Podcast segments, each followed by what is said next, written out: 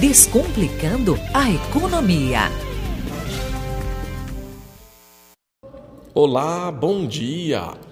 Faz alguns anos que os grandes bancos deixaram de apostar exclusivamente em pessoas com poder aquisitivo mais alto. Com o tempo, passaram a oferecer 10 dias de cheque especial sem cobrança de taxa. Aí vieram as fintechs com custos menores e os bancos tiveram que se reinventar para manter os seus clientes. Agora, acreditem, o filão são as crianças.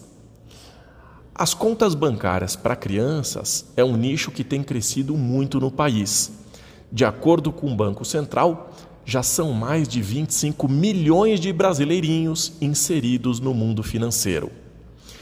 Mas a pergunta é: para que abrir uma conta bancária para uma criança? Qual é o sentido disso?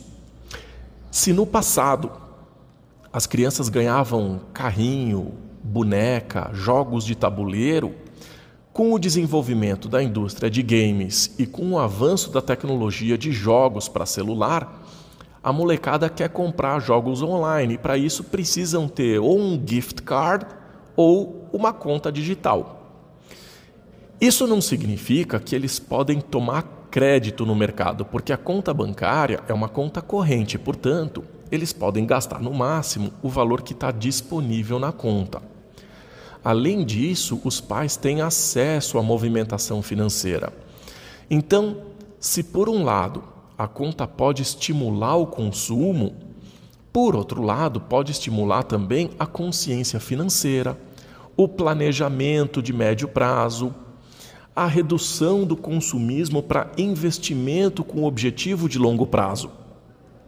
As crianças não podem abrir conta sem que haja um responsável maior de 18 anos. Mas os bancos têm investido em educação financeira e em jogos educativos nas suas plataformas. Os jovens querem aprender as coisas fazendo, e convenhamos, essa é uma boa forma de aprender. Isso não significa que eles devam aprender sem a supervisão de um profissional, sem a supervisão de um adulto.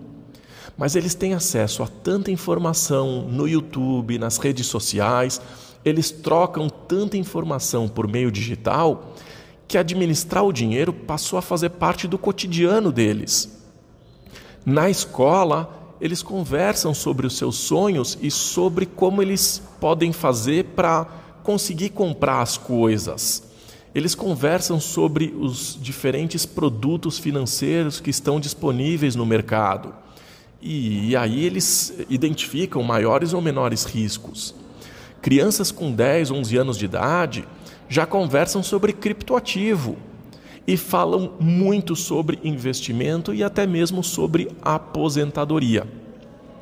Para os pais lidarem melhor com essas questões, é recomendável que conversem com os filhos sobre os seus sonhos, sobre os seus objetivos. Antigamente, as crianças assistiam à televisão, eram influenciadas por propagandas e no aniversário, no dia das crianças, no Natal, elas pediam um brinquedo. Se você não conhece a estratégia do quero a minha Caloi da fabricante de bicicletas, é porque você é muito jovem. Hoje, a molecada quer administrar o próprio dinheiro, quer poupar, gastar com liberdade. Elas preferem o dinheiro de presente porque entendem bem sobre a liberdade de escolha, sobre liquidez. Então é preciso ajudar as crianças a compreenderem esse mundo de autonomia, de responsabilidade e de consequência.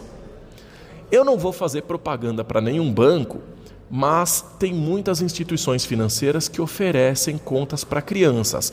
Vale a pena conhecer as possibilidades e introduzir a educação financeira desde cedo é interessante ah, as contas que as crianças fazem para atingirem os seus objetivos. Elas aprendem, inclusive, a lidar melhor com a frustração de não conseguirem realizar os seus sonhos no curto prazo.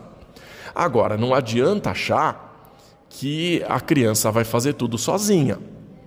É altamente recomendável que os pais conversem sobre os seus sonhos, acompanhem os gastos, ajudem as crianças a fazerem as contas e não tenham receio de conversar sobre dinheiro em casa. Desejo uma ótima semana e até o próximo quadro.